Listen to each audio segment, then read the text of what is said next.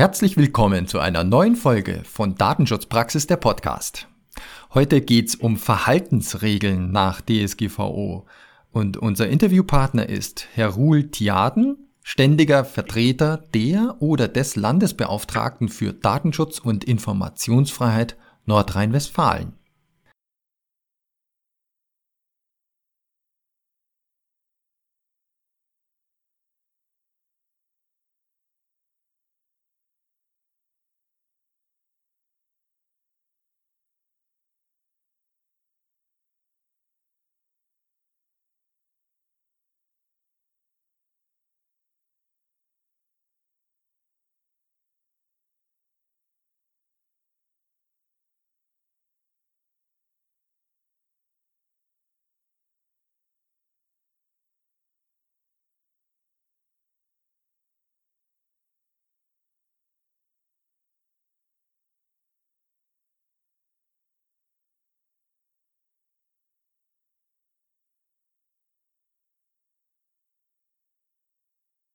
Mein Name ist Severin Putz und zusammen mit Oliver Schoncheck begrüße ich Sie zu unserer neuen Folge. Hallo Oliver. Hallo Severin und hallo liebe Hörerinnen und Hörer. Heute möchten wir uns mit unserem Interviewpartner Herrn Ruhl Tiaden über das Thema Verhaltensregeln nach DSGVO unterhalten. Herzlich willkommen, Herr Tiaden. Ja, ich freue mich auch. Herzlich willkommen, Herr Putz und Herr Schoncheck, dass wir heute darüber ein wichtiges Thema sprechen, nämlich die Verhaltensregeln nach der Datenschutzgrundverordnung. Ja, und Sie, Sie sagen es, die Verhaltensregeln nach Datenschutzgrundverordnung, die gibt es ja seit bald drei Jahren. Und entsprechend seit der gleichen Zeitdauer gibt es diesen Artikel 40 Verhaltensregeln. Und auch wenn es bei dem anderen relevanten Stichwort in diesem Großbereich der DSGVO Zertifizierung auch noch nicht viel anders aussieht, es gibt erst eine Handvoll genehmigter und veröffentlichter Verhaltensregeln. Und um zu verstehen, woran das liegt und um die Verhaltensregeln insgesamt besser zu verstehen, wollen wir uns heute mal intensiver damit auseinandersetzen. Oliver, gibst du uns einen kurzen Überblick? Ja, sehr gerne. Verhaltensregeln werden ja auch Codes of Conduct genannt und sie sind allgemein ein wichtiges Instrument der Selbstregulierung in der Wirtschaft. Und sie müssen nicht zwangsläufig auf den Datenschutz bezogen sein oder sich auf die Datenschutzgrundverordnung beziehen, aber uns würden natürlich gerade solche besonders interessieren. Doch während die Zertifizierung nach Artikel 42 Datenschutzgrundverordnung ausführlich in der Diskussion ist und die Aufsichtsbehörden Hoffnung machen, dass es in nicht allzu ferner Zukunft Datenschutzzertifikate nach Datenschutzgrundverordnung geben wird, sind die Verhaltensregeln nach Artikel 40 bislang noch kaum in Erscheinung. Doch es lohnt sich, wie wir gleich sehen werden, mit Verhaltensregeln genauer sich auseinanderzusetzen. Und deshalb kommt auch schon meine erste Frage. Denn vielleicht ist das nicht jedem so klar, da eben noch nicht so viel darüber gesprochen wird, leider. Welche Bedeutung haben denn Verhaltensregeln auch im Vergleich zu den bekannteren Zertifizierungen? Was können Sie uns da sagen, Herr? Ja, die Code of Conduct oder die Verhaltensregeln dienen dazu, wie Sie gerade schon gesagt haben, der Selbstregulierung, und zwar der branchenspezifischen Selbstregulierung. Der da geht es darum, die sehr unbestimmten Generalklauseln und Begriffe der Datenschutzgrundverordnung zu präzisieren, und zwar branchenspezifisch zu präzisieren. Also die Datenschutzgrundverordnung ist sehr allgemein, ist weitgehend technikneutral formuliert und sie gilt für die weltweit agierenden Internetkonzerne wie Facebook, Google und Amazon, genauso wie für Bäckereien, Friseursalons und Vereine nebenan. Und damit äh, die gerade die kleineren und mittleren Unternehmen mehr Sicherheit haben, was denn diese sehr allgemeinen Regeln nun für sie bedeuten, haben sie die Möglichkeit, eine branchenspezifische Auslegung und Anwendung der Datenschutzgrundverordnung festzulegen. Nicht sie selbst, sondern ihre Verbände können dies tun. Und da können eben auch die besonderen Bedürfnisse und Rahmenbedingungen einer Branche und da die Bedürfnisse auch gerade von kleinen und mittleren Unternehmen können berücksichtigt werden. Und das bietet den Vorteil, dass diese Unternehmen, die sich diesem Verband und dieser Verhaltensregel dann anschließen, Rechtssicherheit haben. Weil die Verhaltensregeln werden den Aufsichtsbehörden, der zuständigen Aufsichtsbehörde zu, vorgelegt und dann gelten sie für den gesamten, wenn es in deutschlandweite Datenverarbeitung ist, gilt es dann deutschlandweit, können sich diese Unternehmen dann darauf verlassen, dass das, was sie tun, auch datenschutzkonform und datenschutzgerecht ist. Und damit haben sie Rechtssicherheit. Und das ist ja sehr wichtig heutzutage. Also das äh, klingt ja wirklich auch so, dass die Verhaltensregeln absolut sinnvoll und hilfreich sind. Und äh, man hört ja äh, immer wieder von Unternehmen, man liest das in Umfragen. Das heißt, wir haben immer noch eine Rechtsunsicherheit, fühlen wir. Wir wissen nicht so genau, wie man was anwendet. Und Sie haben auch gesagt, der, die Datenschutzgrundverordnung muss natürlich das Ganze allgemein erstmal behandeln. Und wenn es dann um ganz spezielle Fragen ginge, die man in so einer Verordnung natürlich nicht im Detail klären kann, da könnten diese Verhaltensregeln helfen. Sie haben ja gesagt, branchenspezifisch. Vielleicht hilft es für die Zuhörerinnen und Zuhörer, ist vielleicht hilfreich, wenn wir mal so äh, Beispiele nehmen, in welchen Bereichen Verhaltensregeln da möglich sind. Ich sage jetzt mal so eins äh, aus dem Bauch heraus, wenn die Gesundheitswirtschaft oder äh, Pharmaforschung sagen würde, Pseudonymisierung, das würden wir so und so umsetzen. Wäre das ein Beispiel äh, ja. oder ja? Das ist ein Beispiel. Leider ist es noch nicht in der Praxis so vorgekommen, dass wir so, eine, so einen Verhaltensregelentwurf vorgelegt bekommen haben. Aber das wäre ein sehr gutes Beispiel, dass man dort Rechtssicherheit schafft, gerade in diesem Bereich, wo es dann eben auch um sensible Daten geht, eben Gesundheitsdaten. Das wäre ein gutes Beispiel. Wir haben jetzt einen einzigen, leider, Sie hatten schon gesagt, noch ist es vielleicht nicht ganz so angekommen, aber wir haben als eine Sache schon genehmigt, gleich zu Beginn der ähm, Anwendung der Grundverordnung. Da haben die Auskunfteien uns etwas vorgelegt zu ihren Lösch- und Prüffristen, also wann die Daten, wann sie die Daten, die äh, bei den Auskunfteien eingemeldet werden, wann da zu prüfen ist, ob die jetzt weiterhin gespeichert werden dürfen oder gelöscht werden dürfen. Das hört sich jetzt sehr speziell an, aber das ist für die Auskunfteien halt wichtig, weil die eben davon leben, dass sie kommerziell Daten verarbeiten. Und dann ist es schon, für, gibt es Datensicherheit, dass für alle Auskunfteien in Deutschland die diesem Verband angehören, der Verband der Wirtschaft ausgerüstet haben, die haben jetzt die Rechtssicherheit, dass sie mit den genehmigten Verhaltensregeln auf der sicheren Seite sind, was die Löschung und die Prüffristen angeht. Mhm, also das heißt, ähm, man, man braucht sich da auch, wenn man, äh, es sind ja eigentlich die Verbände gefordert, aber ähm, also dadurch hat man ja schon mal eine Zuspitzung, eine Spezialisierung ähm, wie man jetzt konkret die Datenschutzgrundverordnung umsetzen kann. Äh, aber man sollte sich auch nicht davor scheuen zu sagen, ich wähle ein ganz spezielles Thema wie Löschen, Pseudonymisieren. Äh, genau. Man muss jetzt nicht äh, sagen, wir machen jetzt so eine Verhaltensregel, da ist alles drinne für unsere Branche, sondern sinnvoll ist es doch sicherlich, man sucht gerade so ein besonders wichtiges oder besonders schwierig umzusetzendes Thema, macht sich da Gedanken und fängt mal damit an und sagt nicht, ja, wir machen keine Verhaltensregeln, das ist uns eh viel zu komplex, sondern man nimmt dann eben auch durchaus Detailfragen und klärt das.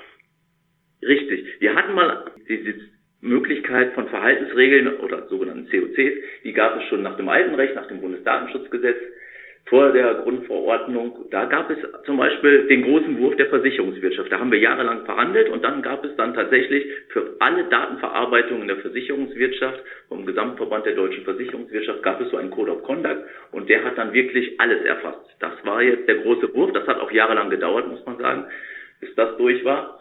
Aber das ist nicht nötig. Wie Sie sagen, man könnte einfach mal klein anfangen und bei den Dingen, wo man ganz besonderen Bedarf nach Rechtssicherheit hat, bestimmte anzuschauen, bestimmte datenschutzrechtliche Auslegungen und da einfach mal von dem Instrument Gebrauch machen, weil dann ist man später auf der sicheren Seite und weiß, das finden alle. Wenn das die Aufsichtsbehörde beispielsweise in Nordrhein-Westfalen genehmigt, dann ist das eben auch bundesweit und sogar wenn man europaweit die Daten verarbeiten will, hat man dann später auch eine europaweite Sicherheit. Äh, das keine Beanstandung dieser Praxis geben wird. Dann weiß man, man ist auf der sicheren Seite und hat genießt Rechtssicherheit. Mhm. Und Sie haben ja gesagt, ein Beispiel gibt es, und da muss man sagen, bei so einem an sich, aus meiner Sicht sehr schönen Instrument, zum Glück zumindest eins, also dass man sieht, aha, das funktioniert, da hat auch, ja. äh, dass jemand ist auch genehmigt worden, das ist in der Anwendung, aber weitere Interessenten und Vorhaben äh, gibt es jetzt nicht, die Sie uns nennen könnten, dass, dass da irgendwas, also was jetzt man schon öffentlich vielleicht ja. erwähnen äh, kann, ja ich, ich sage mal etwas allgemeiner. Es, wir haben hier in Nordrhein-Westfalen weitere Vorlagen. Ich weiß nicht, bundesweit gibt es gar nicht so viele. Es gibt, wie gesagt, nur die eine von uns genehmigte zu dem Bereich Auskunft teilen, aber wir haben, ich versuche es mal etwas zu verallgemeinern, im Bereich der Messgerätehersteller haben wir eine weitere Vorlage. Wir haben aus der Entsorgung, Recycling und Entsorgungswirtschaft eine weitere Vorlage, die gerade bei uns liegt. Und auch im Bereich von sag mal, weiteren Parkhäusern und ähnlichem, wo es vielleicht auch um Dateneinsatz geht. Da gibt es auch eine, einen Antrag, der gerade bei uns liegt. Also es gibt schon weitere Interessenten, aber es sind eben, wie Sie sehen, auch recht vielleicht spezielle Dinge. Es ist jetzt nicht so das Allgemeine, etwas, wo jeder und jeder von uns täglich mit zu tun hat vielleicht, aber es ist einfach, äh, da gibt es einfach Branchen, die brauchen, oder für die ist es sehr interessant und spannend, Rechtssicherheit zu genießen, wenn sie bestimmte Dinge tun. Mhm. Da sind wir gerne dabei. Es ist auch unsere Aufgabe, dafür zu sensibilisieren und das zu fördern und das tun wir auch gerne. Mhm. Und ich glaube, das machen Sie auch gerade ganz wunderbar, dass Sie äh, wirklich dafür auch werben, dass man äh, zum einen auch dadurch, dass Sie sagen, da gibt es weitere, die das gemacht haben, weil sonst würde man sagen, äh, ja gut, da gab es die Auskunft Heimen löschen, das war schon äh, 2018 und äh, seitdem ist nichts mehr passiert. Also tatsächlich, es tut sich was, wenn auch noch nicht sehr viel, aber äh, wenn eine Branche erkennt, wir haben ein spezielles Problem und das möchten wir regeln, äh, dann gibt es da auch Bewegung. Das ist auf jeden Fall schon mal sehr ermutigend. Und trotzdem sind es ja irgendwie recht wenige Ansätze. Wo sehen Sie denn Herausforderungen? Ähm, sind die, äh, halten die Verbände das für zu kompliziert oder äh, warum wird das noch nicht so stark angenommen? Haben Sie da Erfahrungen äh, sammeln können, ja. warum das noch nicht so Erfahrung nicht, aber da können wir jetzt erstmal spekulieren, aber ich glaube einfach, dass es erstens, äh, am Anfang ist es ja viel Aufwand. Am Ende lohnt es sich, denke ich, wenn man gerade, wir haben ja Branchen, wo wir häufiger Beschwerden zu haben oder wo es häufiger auch Beratungsanfragen von den Unternehmen gibt. Aber das langfristig oder mittelfristig lohnt es sich, äh, weil man, wie gesagt, diese Rechtssicherheit dann genießt und weiß, das ist abgesegnet von den Aufsichtsbehörden. Vorher muss man natürlich, und das ist jetzt, da muss man erstmal äh, ein bisschen Aufwand starten, man muss dieses Thema einmal grundsätzlich etwas systematisch bearbeiten. Wir haben aber auch dafür eine Checkliste auf unserer Homepage, wir haben Antragsformulare, um das zu fördern. Aber es ist, ja, es ist erstmal Aufwand. So, und das, die Unternehmen haben am meisten noch andere Sorgen, ist den Datenschutz, gerade jetzt in Corona-Zeiten. Und deswegen ist es vielleicht so, dass man da jetzt erstmal, bevor man da, da muss man auch ein bisschen Geld in die Hand nehmen, vermutlich, um einen Datenschutzexperten zu finden, der das auch mithilft aufzuarbeiten, das Thema systematisch anzugehen für den Verband. Und dann, wenn man den Aufwand erstmal dann getätigt hat, dann wird es sich irgendwann lohnen, aber am Anfang ist es eben wahrscheinlich erstmal eine Kraftanstrengung. Und ich glaube, das ist ein Grund, weswegen, äh, solange es irgendwie auch noch anders möglich ist, vielleicht einige Verbände diesen Aufwand scheuen. Das ist nur eine, ist eine Vermutung. Wir haben da keine Umfrage oder ähnliches, um Sicherheit zu haben, woran es da liegt. Vielleicht könnte man, obwohl das ja ein ganz anderes Instrument ist mit Zertifizierung, auch ein bisschen vermuten, dass äh, man darauf wartet und sagt, naja, dann lasse ich irgendwas bei mir zertifizieren, dann guckt nochmal ein anderer drauf. Aber das ist ja wieder was anderes. Äh, damit sorge ich ja jetzt nicht für eine Regelung, sondern da lasse ich mir bescheinigen, also die Einhaltung der Regelung, das ist nachher dann auch ein möglicher Nachweis, wenn das überprüft wird. Aber die Zertifizierung ist eben was anderes und also irgendwie, manchmal habe ich in den Diskussionen den Eindruck, dass immer noch nicht so klar geworden ist, obwohl ja der Begriff Verhaltensregel schon relativ klar macht, um was es geht, das Verhalten eben geregelt wird, datenschutzgerechtes Verhalten, das trotzdem irgendwie noch nicht so ganz rübergekommen ist. Aber wir hoffen ja auch mit diesem Podcast ein bisschen dafür Aufklärung und Sensibilisierung zu sorgen. Jetzt haben wir ja in Nordrhein-Westfalen äh, eben dieses äh, schon vorhandene Beispiel, und Sie haben uns erzählt, da gibt es eben auch Anträge, das sehr gut ist. Äh, konnten Sie mal so schauen, vielleicht im Austausch mit anderen Bundesländern oder EU-Ländern, wie da die Erfahrung ist, ist wahrscheinlich auch noch nicht so viel. Nein, bundesweit weiß ich da ehrlich gesagt, ich weiß, dass wir etwas nach Berlin zuständigkeitshalber an Berlin verwiesen haben, aber wir wissen nicht, was daraus geworden ist. Offenbar, was ich aus Berlin habe ich keine Rückmeldung dazu bekommen, dass das erfolgreich war. Ähm, europaweit weiß ich, da gibt es eine sogenannte Subgroup, also eine Arbeitsgruppe auf europäischer Ebene. Und da gibt es zwei Entwürfe, man muss, ich muss jetzt mal sagen, nur zwei Entwürfe in anderen europäischen Ländern, einen aus Frankreich und einen in Belgien und beides betreffen den Bereich Cloud-Dienste. Mhm. So, das ist das sind die einzigen Beispiele, die uns über diese europaweite Arbeitsgruppe bekannt geworden sind. Also das ist wirklich noch sehr zurückhaltend genutzt, das Instrument. Und Sie, was ich noch gerade sagen wollte, genau, der, der Unterschied zur Zertifizierung ist, dass Sie bei den Code of Conduct, bei den Verhaltensregeln wirklich die Chance haben. Sie können kein neues Recht schaffen, aber Sie können wirklich hier als Branche oder als Verband mitwirken an der Auslegung und der Anwendung dieser Sache. Es wird nicht nur bei der Zertifizierung der Nachweis gegeben, aha, ich halte mich an das Gesetz, sondern hier können Sie sagen, bei uns in der Branche, da ist das so, dass die berechtigten Interesse Folgendes umfassen. Das müssen wir prüfen und anderes nicht. So, und damit können Sie Einfluss nehmen auf die Auslegung, die Anwendung und dafür auch dann auch noch und das sich bescheinigen lassen, dass diese Auslegung und diese Anwendung für diese Branche geeignet ist äh, und passt genau eigentlich und branchenspezifisch sinnvoll ist, auch nach Meinung der Aufsichtsbehörden. Und das ist ja dann doch schon ein Mehrwert. Mhm, absolut, also das sehe ich auch. Ich bin eigentlich ein äh, großer Verfechter dieses Themas und habe eben auch selber schon mal mit dem einen oder anderen Verband gesprochen, ob die da nicht mal Interesse hätten, was zu machen. Wie äh, sehen Sie denn die weitere Entwicklung? Ich meine, Vorteile äh, haben Sie uns ja jetzt dargestellt. Was, äh, was erwarten Sie denn? Wird da irgendwann mal der Damm gebrochen sein und dann kommen mehr Verhaltensregeln? Weil viele sagen ja so, jetzt ist eine da, dann kommen zwei, dann kommen drei und irgendwann sagen, kommen ganz viele. Oder meinen Sie, das bleibt eher Verhalten?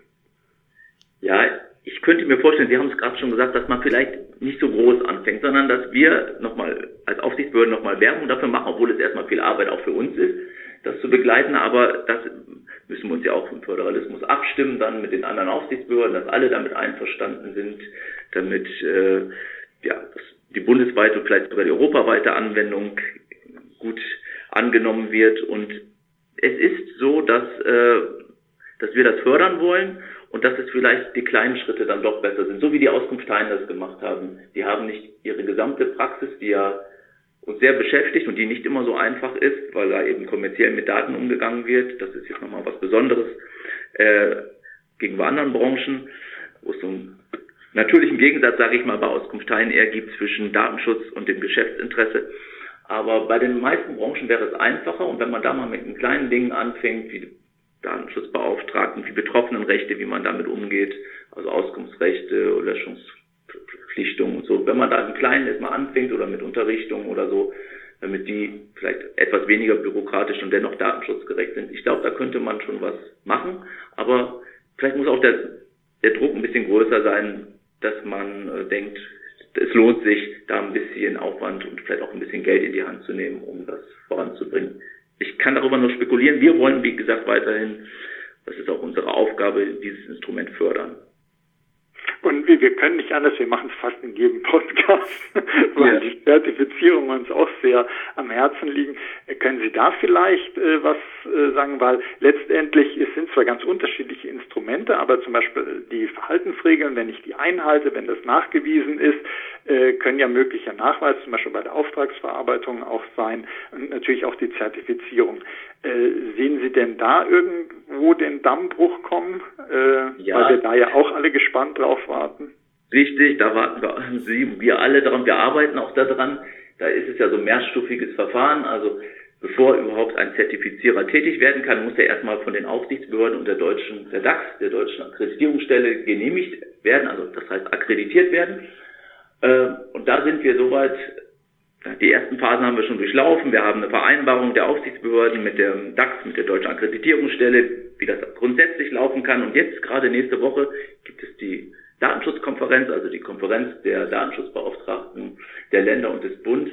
Da verabschieden wir dann hoffentlich endlich, nicht endlich, das ist gar nicht so schlecht, wir sind da jetzt sehr schnell vorangekommen, die Anforderungen an Zertifizierungskriterien Mhm. Damit die, die Zertifizierungsstellen dann auch wissen, was sozusagen der Prüfkatalog ist, ein genehmigten Prüfkatalog, damit sie auf der sicheren Seite sind. Auch der, die möchten natürlich Sicherheit haben, dass was die zertifizieren, dann auch später von den Aufsichtsbehörden so angenommen wird.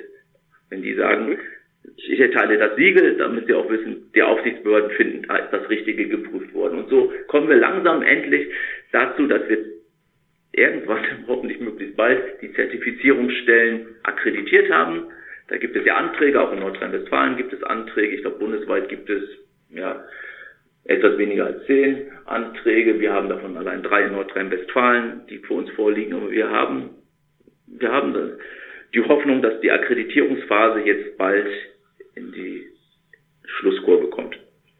Das ist auf jeden Fall sehr, sehr erfreulich. Also das wird äh, ganz vielen unserer äh, Hörerinnen und Hörer auch eine große Hilfe sein, wenn dann dieses Instrument der einer Zertifizierung nach Datenschutzgrundverordnung sind ja viele Zertifizierungen für den Datenschutz unterwegs, aber eben nach Datenschutzgrundverordnung, so wie es da vorgesehen ist, haben wir halt naturgemäß dann noch nicht, da das Verfahren ja noch läuft. Aber was auch sicherlich sehr spannend ist, wenn Sie sagen, die Zertifizierungskriterien, das kann ja auch den Unternehmen dann wiederum helfen.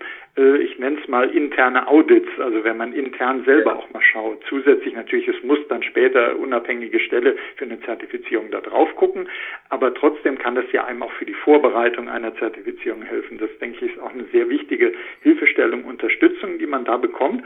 Nochmal kurz zu den Verhaltensregeln von meiner Seite als äh, letzte Frage wäre, Sie haben es zwischendurch kurz mal gesagt, es gibt ja von äh, Ihrer Dienststelle her einiges an Unterstützung, wenn jemand eine Verhaltensregel erstellen will. Auf Ihrer Seite hatten wir gesehen, das Checkliste, Vorlage ähm, und äh, eigentlich, das wird sich doch wirklich lohnen, das mal anzugucken, damit man dann äh, sagt, ach, naja, gut, das ist Aufwand, ja, aber es ist jetzt nicht so kompliziert, dass ich es gar nicht machen kann und äh, ich habe sogar eine Vorlage, ich habe eine Checkliste Vielleicht können Sie da nochmal sagen, die kann man sich sozusagen dann frei runterladen.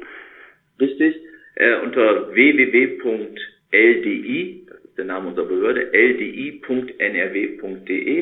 also Landesbeauftragte für Datenschutz und Informationsfreiheit heißt das LDI, und da gibt es eben die Checkliste und es gibt ein Antragsformular. Das kann ich schon mal sagen. Genau. Mhm. Gut, also das heißt, ich denke mal, das wäre eine äh, schöne Aktion von unseren Lesern, Leserinnen, äh, die dann da auch einfach mal reinschauen. Also gerade auch, wenn jemand von einem Verband, also als Unternehmen lohnt es sich da reinzuschauen, aber auch gerade äh, Vertreter von Verbänden könnten da sicherlich mal gucken und sagen, Mensch, dieses äh, schöne, spannende Datenschutzinstrument, das könnten wir mit Leben füllen und da gibt es auch schon Hilfestellungen. Möchte dann gern an meinen Kollegen äh, Severin Putz gerade äh, weitergeben, der äh, da sicherlich auch noch mit Ihnen etwas dazu besprechen möchte und danke Ihnen von meiner Seite erstmal herzlich und gebe dann weiter an meinen Kollegen. Danke, Herr Johnczyk. Ja, von meiner Seite aus auch vielen Dank und äh, vielleicht die praktische Frage, wie lang in etwa dauert denn so ein Verfahren, eine Verhaltensregel mit Ihnen zu schließen? Haben Sie da Okay, einen Erfahrungswert. Haben Sie schon andere Erfahrungswerte im Werden? ja, das war in einer sehr komplexen Branche, eine sehr, wie ich habe schon gesagt, Auskunftsteilen. Da gibt es natürliche Spannungsverhältnis, weil die kommerziell Daten verarbeiten und wir Datenschützerinnen und Datenschützer eher auf sagen, dass das auf so ein Minimum beschränkt ist. Das ist ein sehr umstrittenes Gebiet, wo Schufa andere Auskunftsteilen tätig sind. Aber auch da ist es gelungen, das durfte etwas länger der bundesweiten Abstimmung. Das hat schon über ein Jahr gedauert insgesamt, ja ich habe es nicht mehr ganz so in Erinnerung, aber ich habe in Erinnerung, dass es doch dann am Ende, ich würde sagen, das hat ein Jahr gedauert. Das muss nicht so lang dauern. Es gibt einfach Dinge, die sind weniger umstritten und weniger, ja, weniger mit gegensätzlichen Interessen behaftet. Deswegen, ich habe da bei anderen Dingen, die jetzt, habe ich ja gerade angedeutet, im Bereich von Messstellen oder im Bereich von Parkhäusern, die vielleicht Videokameras oder ähnliches einsetzen, äh, da glaube ich, geht das deutlich schneller. Wir das muss ich sagen, wir haben eben nicht nur die Checkliste auf unserer Homepage und das Antragsformular, sondern wir haben auch Kollegen, die geschult sind, gerade im Bereich Akkreditierung und Zertifizierung und die gerne auch dann für die Fragestellung zur Verfügung stellen. Das wollte ich auch nochmal sagen. Und wir beraten eben auch Verbände, die sich für Verhaltensregeln interessieren, gerne schon in der Planungsphase, damit es von Anfang an so einen guten Weg nimmt. Genau, das wollte ich nur noch mal sagen. Ja. Also, es gibt die Formulare, aber es gibt auch Kolleginnen und Kollegen, die wir extra geschult haben für diesen Bereich. Ja, ich wollte auch fragen, ähm, wieso denn dieser Artikel 40, der ja eigentlich auch äh, sich an KMU und Kleinunternehmen richtet, äh, vertreten natürlich durch Verbände, äh, bisher noch nicht so gefruchtet hat, noch keine Verhaltensregel da ist. Aber Sie haben ja schon gesagt, erstens gibt es schon andere, die bei Ihnen in der Pipeline sind, auch wenn Sie die noch nicht klar benennen können. Und zum anderen haben Sie ja eine Reihe von Beispielen und Vorschlägen genannt, ähm, wer da durchaus und in welche Richtung durchaus gedacht werden dürfte bei solchen Verhaltensregeln. Also nicht die volle Geschichte, sondern auch mal Details zu regeln darüber. Ja. Ja, deswegen, das haben wir schon ganz gut beantwortet. Und deswegen von mir nochmal eine ganz praktische Frage zum Abschluss auch. Ähm, wo informiert man sich denn am besten darüber, welche Regeln schon genehmigt sind? die DSK-Seite, mhm. der Europäische Datenschutzausschuss. Geben Sie uns da noch kurz eine Info dazu. Genau. Auf der Seite der Datenschutzkonferenz, DSK, das ist die Datenschutzkonferenz, das ist die Konferenz der Datenschutz, der Landesdatenschutzbeauftragten des Bundesdatenschutzbeauftragten. Da gibt es so eine Liste der aller genehmigten Verhaltensregeln. Sorry, dass ich jetzt gerade äh, die konkrete äh, die Internetseite nicht benenne. Das, das können wir in die, in die Show Notes packen. Ja. Das packen wir in die Show Notes. Ja, ähm, das sind nur, das sind die Deutschen oder sind da auch andere Verhaltensregeln? Auf der Seite der Datenschutzkonferenz sind nur die für Deutschland zugelassenen, aber es gibt ja auch genau die Möglichkeit auf der europäischen Ebene was zu, zu äh, genau das da vorzulegen und das ist dann auf der Seite ähm, des Europäischen Datenschutzausschusses. Vielleicht können Sie auch da die Seite nachliefern. Ich weiß nicht genau ja, die Homepage. Das machen wir. Das machen wir. Okay, spannendes Thema und auch wenn es noch nicht ähm, noch nicht so viele Verhaltensregeln gibt, so denke ich, wurde jetzt doch auch klar, dass es eine Chance ist und auch wenn es ein bisschen dauert, dass es Unterstützung gibt dazu. Ja, genau. Das ist unsere Aufgabe und das tun wir auch gerne. Ich habe meistens im Moment mit konfliktreicheren Themen zu tun, wo es dann wie der Auskunft teilen oder Datenschutz und Polizei, wo es dann eher um äh, Themen geht, wo es nicht so einfach Win-Win-Lösung gibt, aber hier bei den Verhaltensregeln oder bei Zertifizierung, da kann man eben auch, sage ich mal, marktwirtschaftlich äh, Instrumente nutzen, man kann damit werben später, man hat äh, Vorteile und da gibt es sogenannte Win-Win-Situationen, also Situationen, was dem Datenschutz gut tut, aber auch gleichzeitig dem geschäftlichen Interessen der Verantwortlichen. Dann vielen Dank, lieber Herr Tiaden, für die Antworten und das nette Gespräch und ja, die Ermutigung auch, äh, die Verhaltensregeln mehr im, im Blick zu behalten und vielleicht selber eine anzustreben. Ja, das wäre schön. Bislang haben wir so ein bisschen Pionierarbeit, aber wir wollen ja gerade dafür werben und wir hoffen einfach, dass es mehr dazu gibt, weil das eben den Datenschutz gut tut und das tut auch den Verantwortlichen gut, wenn sie Rechtssicherheit haben. Genau. Okay. Dann, liebe Hörerinnen und Hörer, auch Ihnen ein herzliches Dankeschön für Ihr Interesse. Wenn Sie Fragen an uns haben, dann schreiben Sie uns an dsp.wk.de. Die Informationen, die Internetseiten, die wir jetzt im Podcast angesprochen haben, die werde ich versuchen in die Show Notes zu packen, dass Sie die dort nochmal nachschauen können. Und ansonsten bleibt mir Ihnen ja eine gute Zeit und gute Gesundheit zu wünschen bis zur nächsten Folge von Datenschutzpraxis der Podcast.